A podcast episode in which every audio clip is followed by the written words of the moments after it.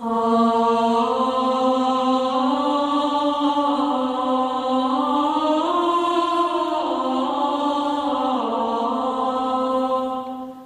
liturgia de los sacramentos.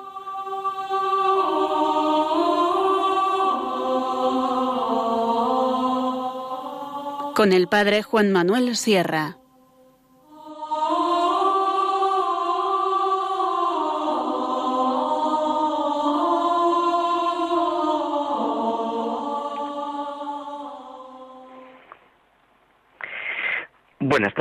Bienvenidos a nuestro programa a la liturgia, a los sacramentos, a esa evidencia profunda del misterio de Cristo que debe caracterizar nuestra vida como bautizados, como hijos de Dios.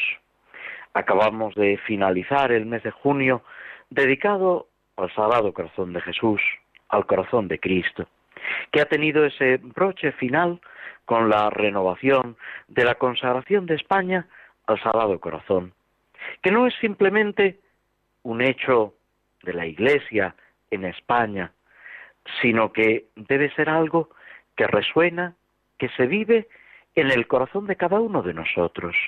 Es una invitación a avivar esa conciencia del amor de Cristo que se dirige a cada uno de nosotros, que nos llama, como a los apóstoles, como a cada uno de los discípulos, por nuestro nombre, y nos invita a seguirlo.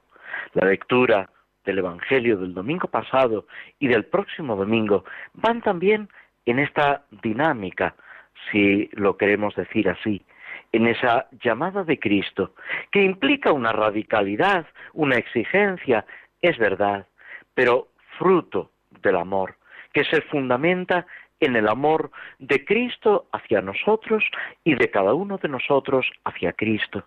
Y desde ahí se desparrama entre los hermanos, las personas que nos vamos encontrando en nuestro camino, las personas a las que el Señor nos encomienda, las personas que acompañan, guían o a las que nosotros guiamos en ese peregrinar hasta el abrazo final con Cristo en la vida eterna. Toda la vida del cristiano es peregrinar al encuentro del Señor pero al mismo tiempo es encuentro con el Señor, convivencia con Él. Cuando San Marcos, en el capítulo tercero, nos presenta la vocación de los apóstoles, nos dice que Jesús, después de pasar la noche en oración, los llamó para que estuvieran con Él y para ser enviados a predicar. Ese doble aspecto, que en realidad no es un doble aspecto, sino dos eh, aspectos o dos facetas o mm, podemos decir dos imágenes de una misma realidad, vivir en el amor de Cristo. El Evangelio del próximo domingo nos presenta en el Evangelio de Lucas, en el relato de Lucas, esa misión, ese envío de los setenta y dos discípulos que deben preparar el camino a Cristo, que deben anunciar el reino de Dios. Y es algo programático para cada uno de nosotros. Es algo, por supuesto, que se aplica especialmente a aquellos que han recibido esa llamada al sacerdocio, al ministerio, en el diaconado, en el servicio a la Iglesia en la predicación, en la evangelización, en la vida religiosa, pero también es algo que compromete a todo cristiano. Tenemos el peligro de adjudicar esto a los sacerdotes, a los diáconos, y pensar que no va con nosotros. Y no es así. En la historia de la Iglesia, en la historia de las misiones, de la evangelización, todos han participado. En la primitiva iglesia no solamente eran los apóstoles, los presbíteros y los diáconos, sino que todos, conforme iban eh, desplazándose de un lugar a otro, anunciaban el Evangelio, proclamaban esa buena nueva que ellos vivían. Incluso en el siglo XVI, en el siglo XVII, en la evangelización de Asia. Lo vemos también en Vietnam, en Corea. Son comerciantes, eh, laicos, los que empiezan a anunciar el nombre de Cristo. Después, cuando se constituye plenamente la Iglesia, lógicamente la tarea, la labor de los sacerdotes eh, tiene un papel fundamental, puesto que son ellos los que celebran la Eucaristía, los que actualizan ese sacrificio de Cristo.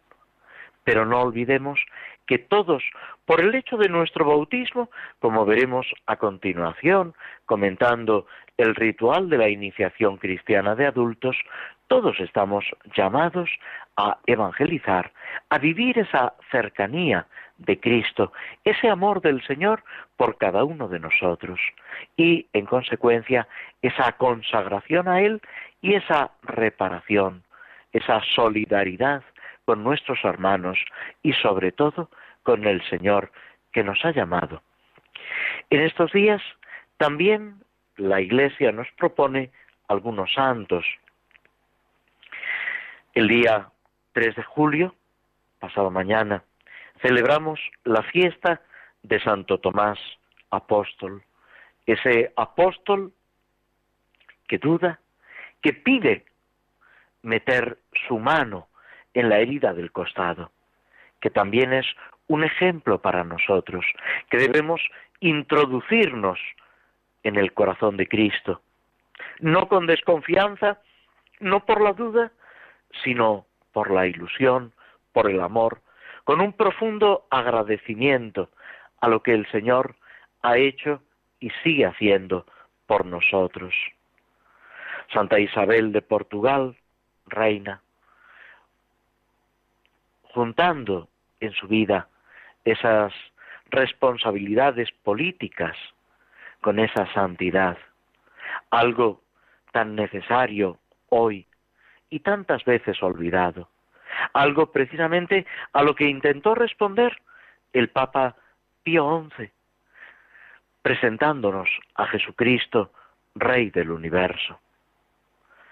San Antonio María Zacaría, presbítero, que se dedicó a la evangelización, a anunciar como San Pablo el nombre de Cristo.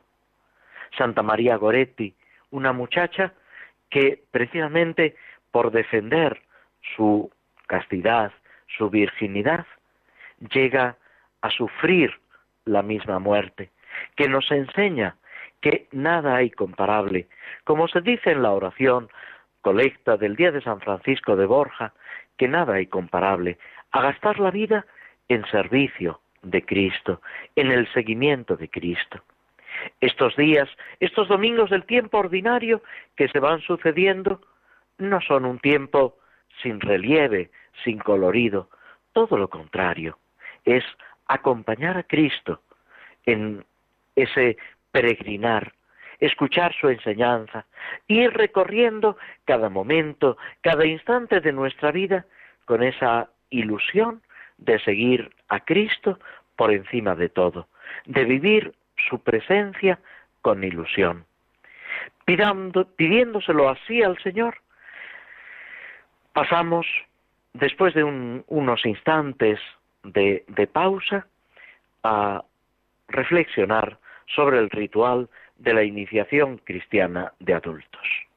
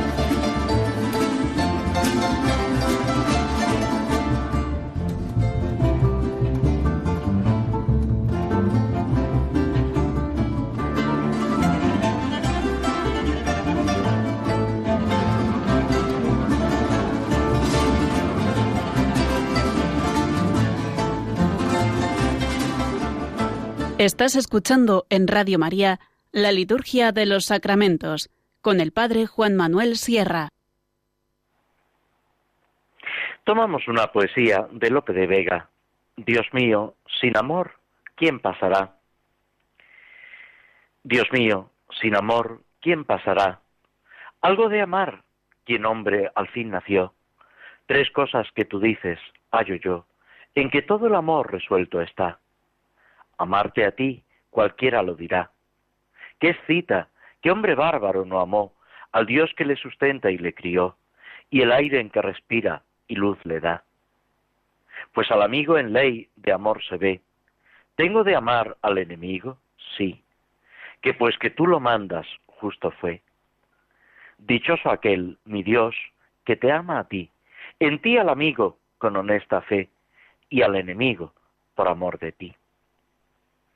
Con este programa de Lope de Vega, que en realidad es el Evangelio, las palabras de Cristo puestas en verso, entramos en ese repaso de el ritual de la iniciación cristiana de adultos. Como sabéis, es un ritual que después del Vaticano II nos presenta eh, de una forma eh, orgánica ese itinerario de conversión pensando en una persona que tiene ya uso de razón y que al acercarse a la fe, al conocimiento de Cristo en la Iglesia, debe recibir los tres sacramentos de la iniciación cristiana, el bautismo, la confirmación y la Eucaristía. Por este orden y en una misma acción litúrgica. ¿Por qué? Porque estos tres sacramentos forman una unidad. Es verdad que en los niños eh, se separa este proceso, estos sacramentos, para ir completando esa formación conforme maduran en, en lo humano y en lo sobrenatural. Por eso se bautizan, y el Código de Derecho Canónico así lo recomienda, cuanto antes, eh, después del nacimiento, siempre que es posible, y los padres eh, asumen el compromiso de educar en la fe al niño. Luego vendrá esa catequesis con la iniciación a la Eucaristía, la participación en la primera comunión, cuando ya se tiene uso de razón, y después, a la, una cierta edad, que puede oscilar entre la edad de la discreción y en torno a los 14 años o un poco después, el sacramento de la confirmación. En algunas diócesis se recupera este orden tradicional, bautismo, confirmación y después la participación en la Eucaristía. Fue el Papa San Pío X el que a principios del siglo XX insistió en la comunión eh, temprana de los niños, a veces se difería, pues hasta los 12, 14 años la primera comunión, insiste en la primera comunión temprana, apenas llegado al uso de razón, e insiste también en la comunión frecuente, algo que a nosotros nos parece habitual, pero que en otras épocas de la Iglesia no ha sido tan frecuente. La misma Santa Teresa de Jesús tenía que pedir permiso a su confesor para comulgar diariamente porque no dejaba de ser algo anormal o algo poco corriente. Y sin embargo, la Iglesia y cada uno de nosotros debemos descubrir en la Eucaristía y en los demás sacramentos esa, eh, ese regalo, ese don de gracia que el Señor nos va haciendo y en el que tenemos que vivir.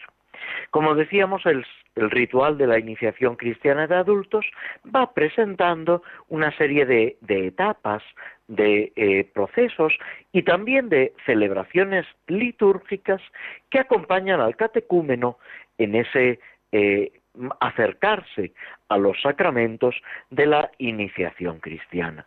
Habíamos estado reflexionando sobre esos, esas etapas desde un primer anuncio del Evangelio, esa vinculación ya eh, firme en el catecumenado con la inscripción del nombre y esa última etapa de iluminación que se llama, que coincide cuando el bautismo se va a celebrar en la vigilia pascual, que es el día ideal para recibir el bautismo, pues coincide con la última cuaresma que precede a la Pascua. Incluso en la Semana Santa tienen lugar esos últimos ritos de eh, la profesión de fe, de la oración, de las unciones previas a la celebración del bautismo. El bautismo, la confirmación y la Eucaristía que se celebran en la vigilia pascual, a ser posible administradas por el obispo, que es eh, la cabeza de la Iglesia, es el representante de Cristo. Cuando no, esto no es posible por un motivo o por otro, el obispo puede delegar en un sacerdote, en un presbítero, que siempre debe administrar conjuntamente los tres sacramentos de la iniciación cristiana. Después del bautismo en la vigilia pascual, o si tiene lugar en otra fecha, días especiales para la celebración del bautismo, pueden ser Pentecostés o el mismo día de Epifanía, como la manifestación a todos los pueblos. Son días que también en la historia de la Iglesia, en la historia, podemos decir, de las celebraciones de la Iglesia, han tenido un especial relieve bautismal. En cualquiera de los casos, después del bautismo, se aconseja que haya un tiempo de mistagogia. Esta palabra, que puede sonar un poco extraña, que procede del griego, no significa otra cosa que introducción en los misterios. Los padres de la Iglesia eran de la opinión que solamente se podían comprender adecuadamente los sacramentos cuando se participaba de ellos. Esa frase de San Agustín, que quizás hayáis escuchado, que él emplea en sus sermones, solo se ama lo que se conoce y solo se conoce lo que se ama. Es válido para las personas, para las realidades que nos rodean y también, de una forma especial, para la acción de Dios que se desarrolla en los sacramentos. Solamente conociéndolo podemos amarlo y solamente amándolo podemos conocerlo. Es esa experiencia vital. Hoy se habla mucho, se subraya ese tener experiencia, ese conocimiento experiencial. Pues esto ya en el siglo III, en el siglo IV, los padres de la Iglesia lo aplicaban a los sacramentos. Por eso, la explicación desarrollada, profunda, vivencial del sacramento tenía lugar después de haber recibido el bautismo, la confirmación y la Eucaristía. Claro que algo ya se conocía, algo ya había eh, oído y comprendido el catecúmeno que se preparaba para los sacramentos. Pero solamente entonces se ilumina esa realidad espiritual, ese universo, podemos decir, en el que uno se introduce de la mano de Cristo mismo, guiado por la Iglesia, acompañado por los padrinos, que precisamente su misión, su tarea es acompañar, profundizar, explicar al nuevo cristiano, al neófito, al que acaba de nacer a la vida cristiana, a ese seguimiento y a esa amistad con Cristo. El ritual nos explica que la inteligencia más plena y fructuosa de los misterios se adquiere con la renovación de las explicaciones y sobre todo con la recepción continuada de los sacramentos. Por eso, lo que se ha gustado, esa palabra de Dios, ese don del Espíritu, hay que vivirlo y profundizar con ese sentido de fe de la Iglesia, del mundo en el que somos introducidos. Chesterton, hablando del niño recién nacido, dice que hay que enseñarle no algo, sino todo. Hay que introducirlo en el mundo. Eso podemos aplicarlo ahora al recién bautizado, respecto a la vida cristiana, respecto a esa vida de gracia en la que se introduce. No hay que enseñarle algo, hay que introducirlo en el corazón de Cristo y dejar que Cristo se introduzca, penetre plenamente en su corazón, para que vivan uno y otro, Dios en él y él en Dios.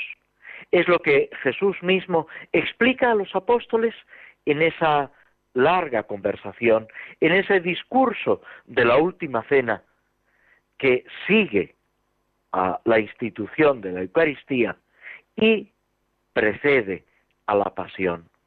Podríamos decir que es un ejemplo de catequesis mistagógica.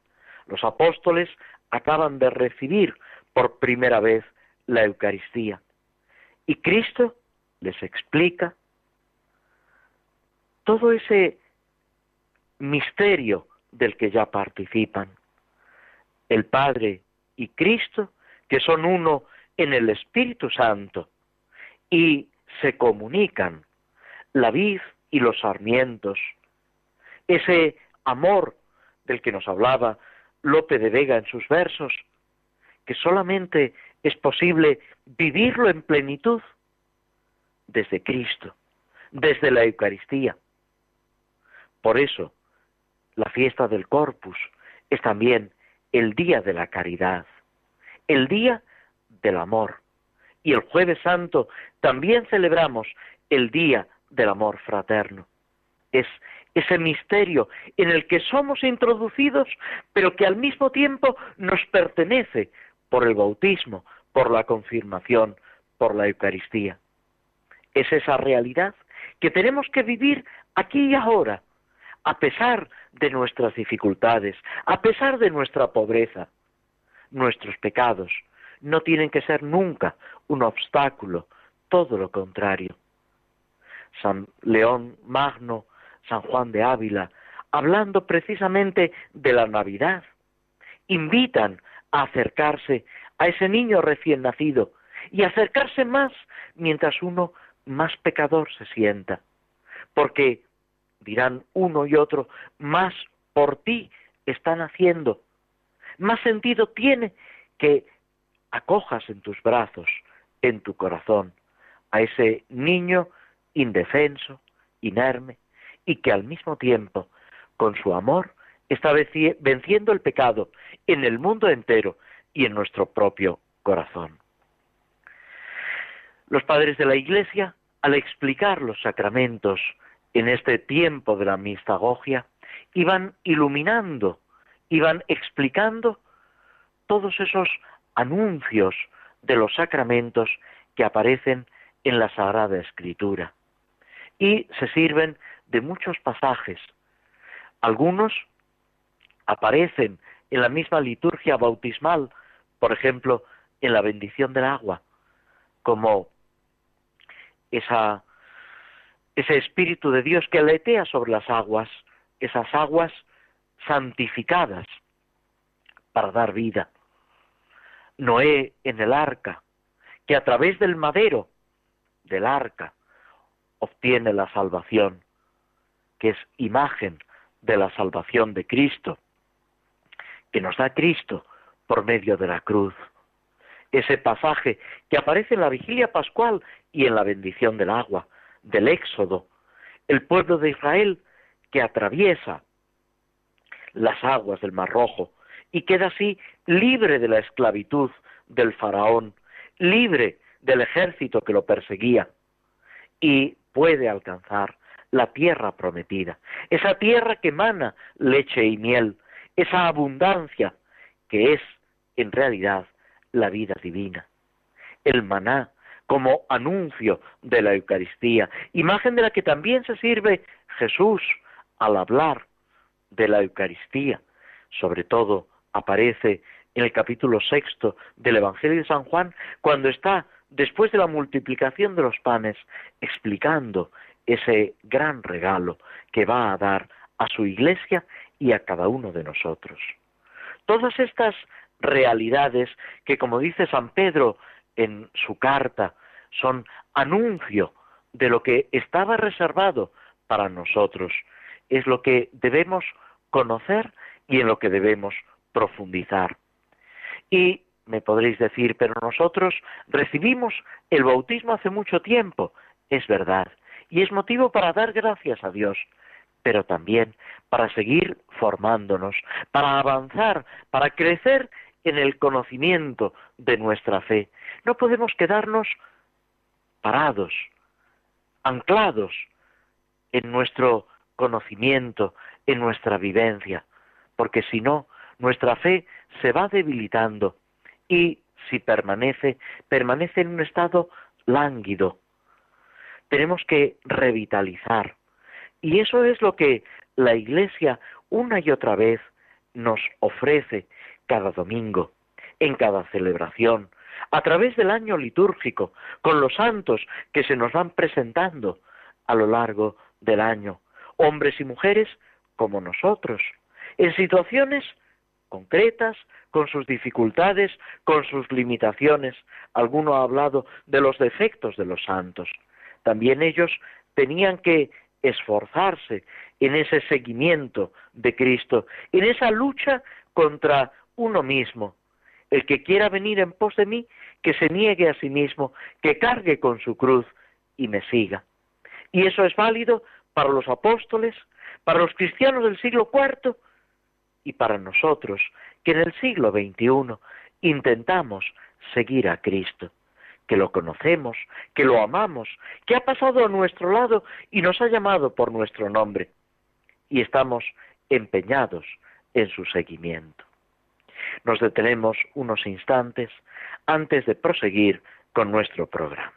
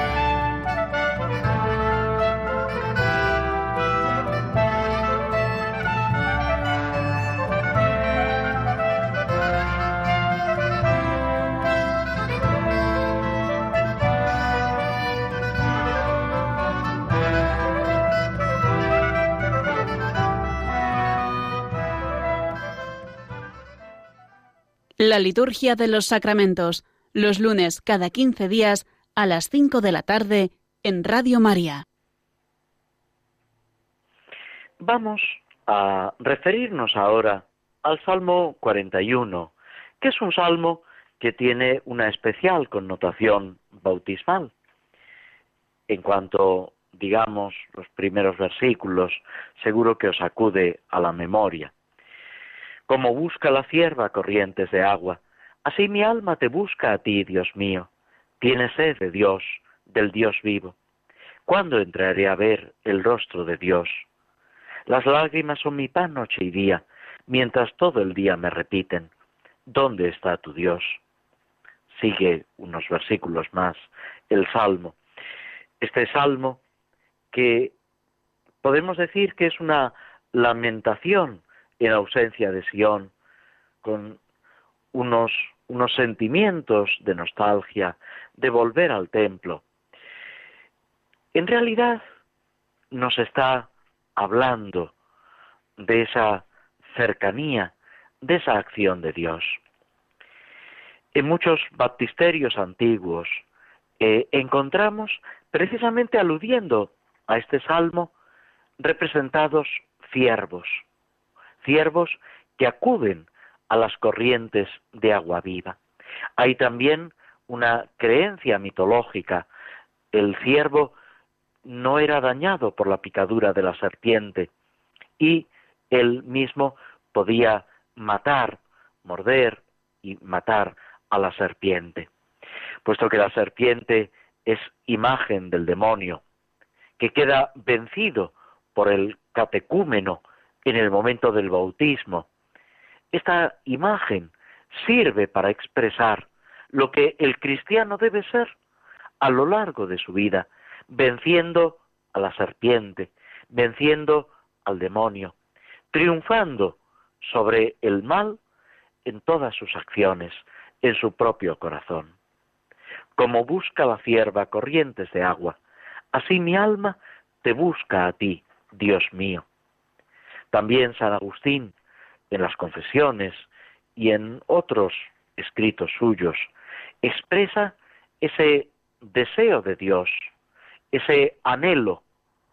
Fue un poco el motor de su vocación, de su búsqueda, ese deseo ardiente de la felicidad, de un sentido profundo de su existencia, lo que le llevó en su peregrinar a través de tantas dificultades, de tantos caminos equivocados al encuentro con Cristo, a descubrir el único que puede saciar la sed del hombre.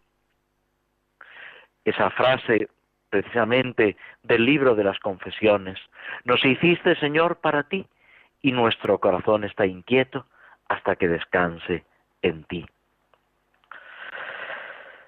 El salmista, con esta imagen, como busca la cierva corrientes de agua, está expresando ese deseo intenso, ese anhelo por encontrarse con Dios, con Dios vivo. Parece una repetición y sin embargo es importante subrayarlo. Dios vivo. Jesús, cuando le hablan, le ponen esa dificultad sobre el matrimonio de una mujer que ha estado casada con uno o con otro de los hermanos, Jesús responde, Dios es Dios de vivos, no de muertos. Para Dios todos están vivos. Y es Dios, que es la vida por excelencia, el que nos comunica la vida. Si queremos estar vivos, acerquémonos a Dios, vivamos en su presencia, disfrutemos de su compañía a nuestro lado. Cuando Moisés, contemplando la zarza ardiente, queda extasiado y asustado al mismo tiempo, y le pregunta a Dios, ¿quién es? ¿Cuál es su nombre? Dios le responde, yo soy el que soy.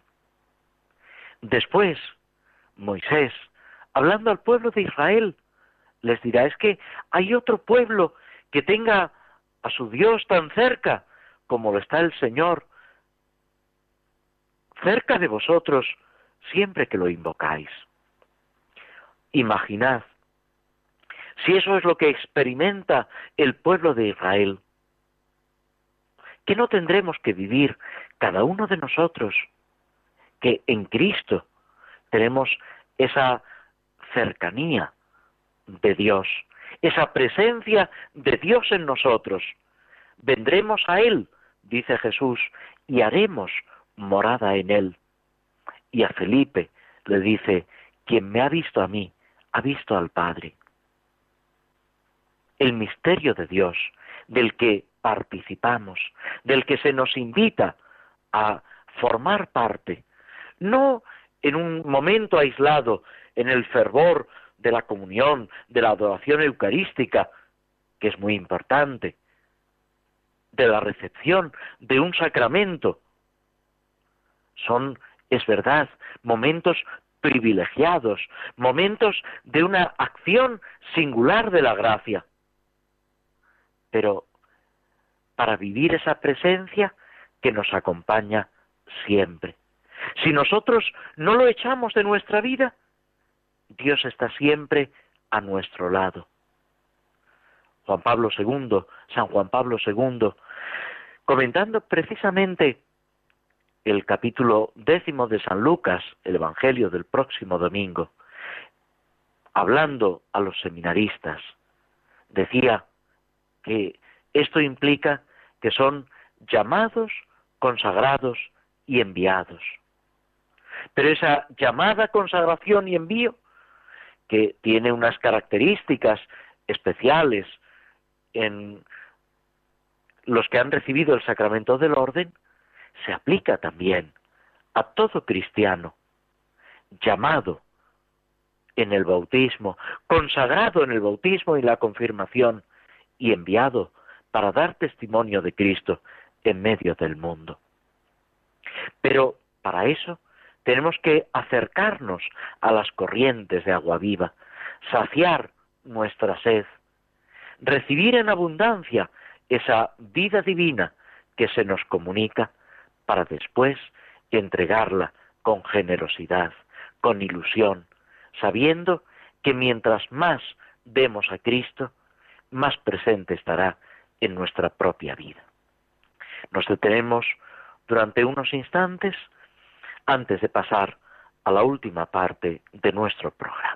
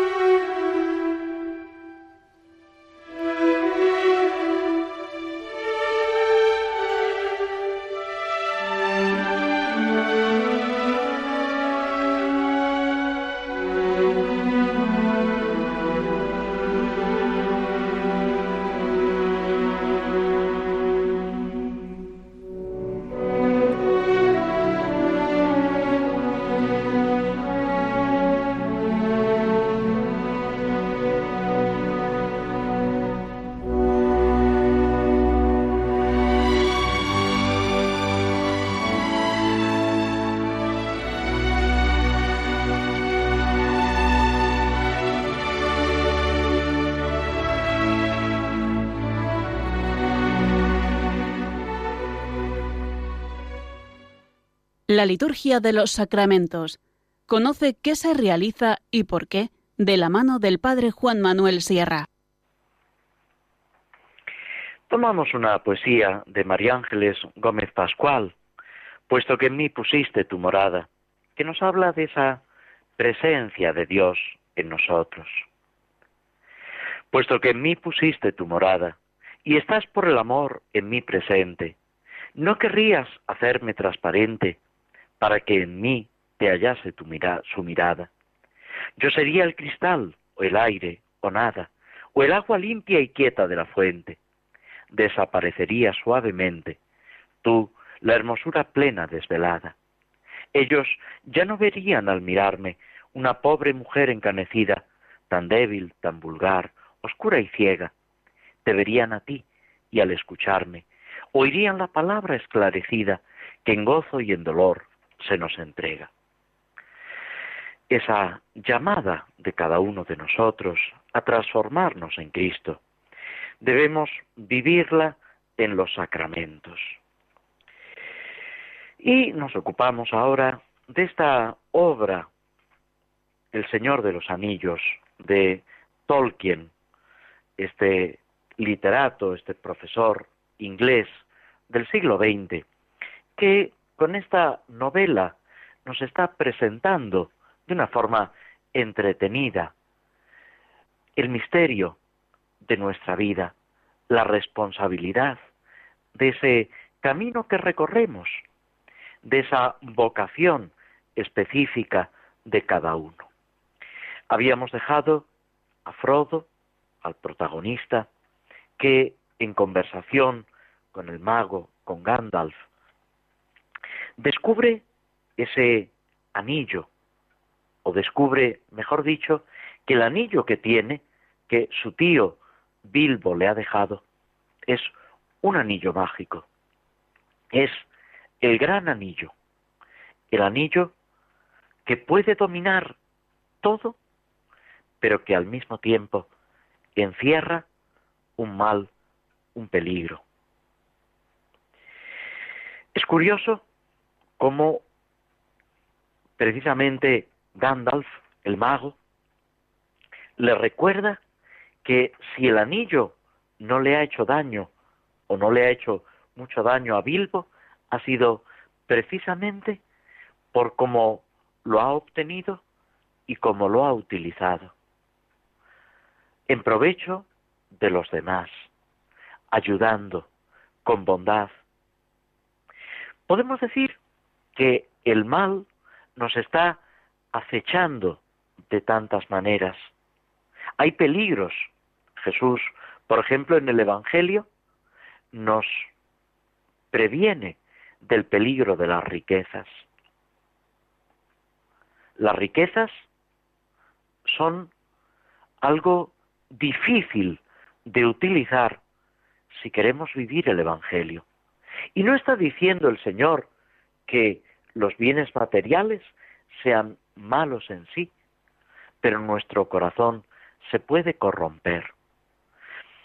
En el Antiguo Testamento se pide al Señor que no nos dé ni pobreza ni riqueza, ni una situación de necesidad tal que podamos desesperarnos, ni una abundancia que nos lleve a olvidarnos de Dios, que nos lleve a despreciar a nuestros hermanos. Es importante tener presente que el desprecio no es nunca una actitud cristiana, evangélica. El cristiano no puede despreciar a nada ni a nadie. A lo mejor tiene que renunciar porque espera algo mejor. En esa parábola que Jesús explica el que encuentra un tesoro en el campo y rápidamente va a vender todo lo que tiene para comprar el campo. Tiene que haber una renuncia. El que quiera venir en pos de mí, que se niegue a sí mismo, que cargue con su cruz y me siga. Pero porque el corazón está lleno del amor de Cristo, porque Cristo es el centro de nuestra vida. Y eso es lo que se nos ofrece en los sacramentos, en la vida cristiana. Por supuesto, Tolkien no está hablando de los sacramentos, no se refiere directamente a la vida cristiana, pero no olvidemos que Tolkien era católico, que Tolkien vivía de acuerdo a su fe, recibiendo los sacramentos, participando de la Eucaristía y de la comunión. Que era eso lo que mantenía su vida a pesar de las dificultades, lo que le ayudaba en su vida de familia, en la educación de sus hijos, lo que él intenta transmitir. El mismo Señor de los Anillos, junto con la otra obra mucho más sencilla, El Hobbit, que vendría a ser como la primera parte, eh, él empieza a plantearlo casi casi como un relato para sus hijos. Luego se va desarrollando, enriqueciendo y llega a, a ser esta obra maestra en la que trabaja durante muchísimos años, pero que está expresando toda esa vivencia profunda, todo ese sentimiento que él experimenta a través de momentos agradables y desagradables. En algún momento él llega a decir que hay personajes que se inspiran en lo que él vive durante la Primera Guerra Mundial, en la que participa como soldado, como oficial.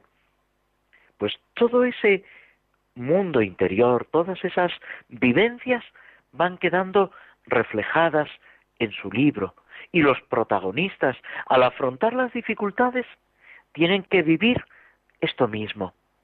Los consejos, las valoraciones, los que mm, se van encontrando, como Gandalf, el mago, va ayudando, pero con discreción, respetando siempre la libertad de cada uno.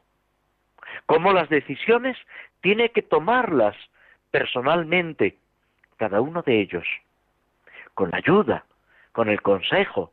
Pues sí, hay un momento, lo veremos más adelante, cuando Frodo se encuentra con los elfos, son una, mm, unas criaturas, unas personas espirituales, y les pide consejo.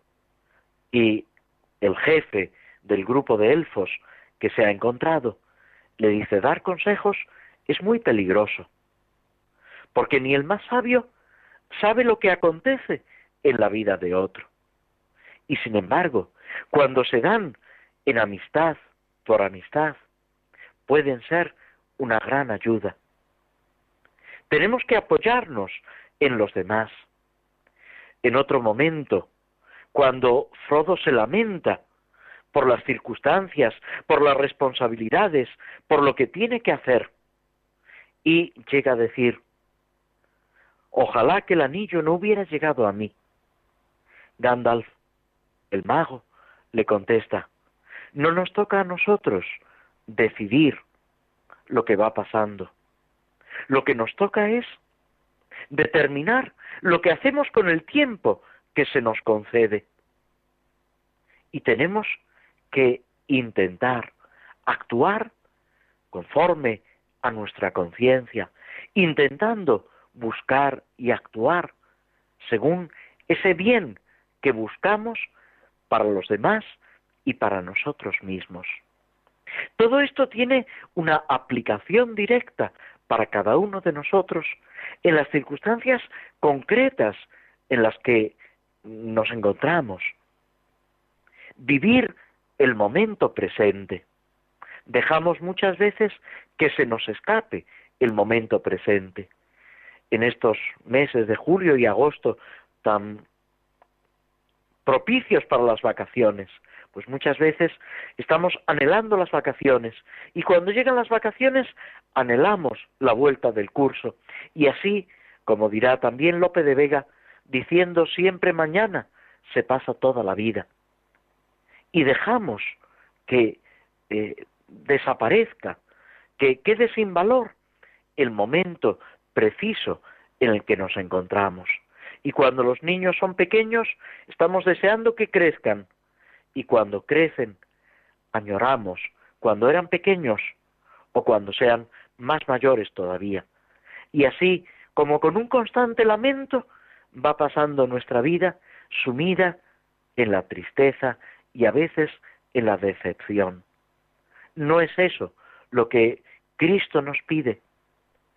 Lo que el Señor nos pide y a lo que nos invita es que vivamos cada momento en su gracia, en su amor, descubriendo todo lo bueno que hay en nosotros, en las personas que nos rodean a nuestro alrededor, dándole gracias, pidiéndole su ayuda y avanzando con ilusión, sabiendo que quizá no podamos arreglar todos los males del mundo, todas las dificultades, pero que si intentamos que en nuestro corazón reine Cristo, si intentamos que cada pensamiento, cada palabra, cada acción sea una ayuda para los demás, estaremos edificando el reino de Dios aquí y ahora.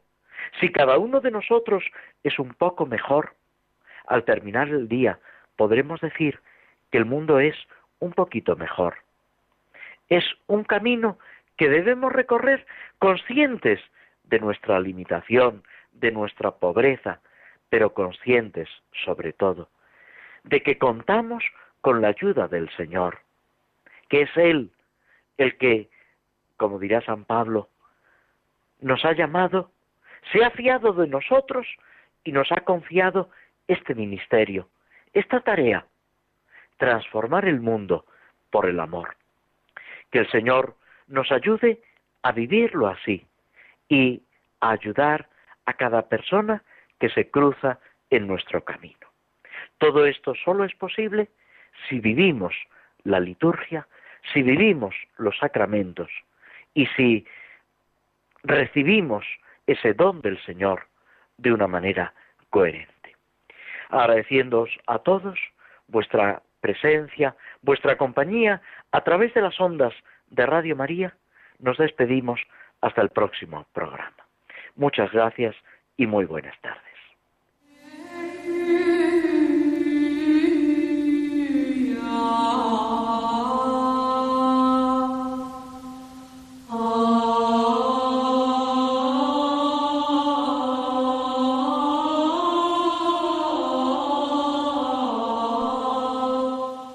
Así concluye en Radio María la Liturgia de los Sacramentos, un espacio dirigido por el Padre Juan Manuel Sierra.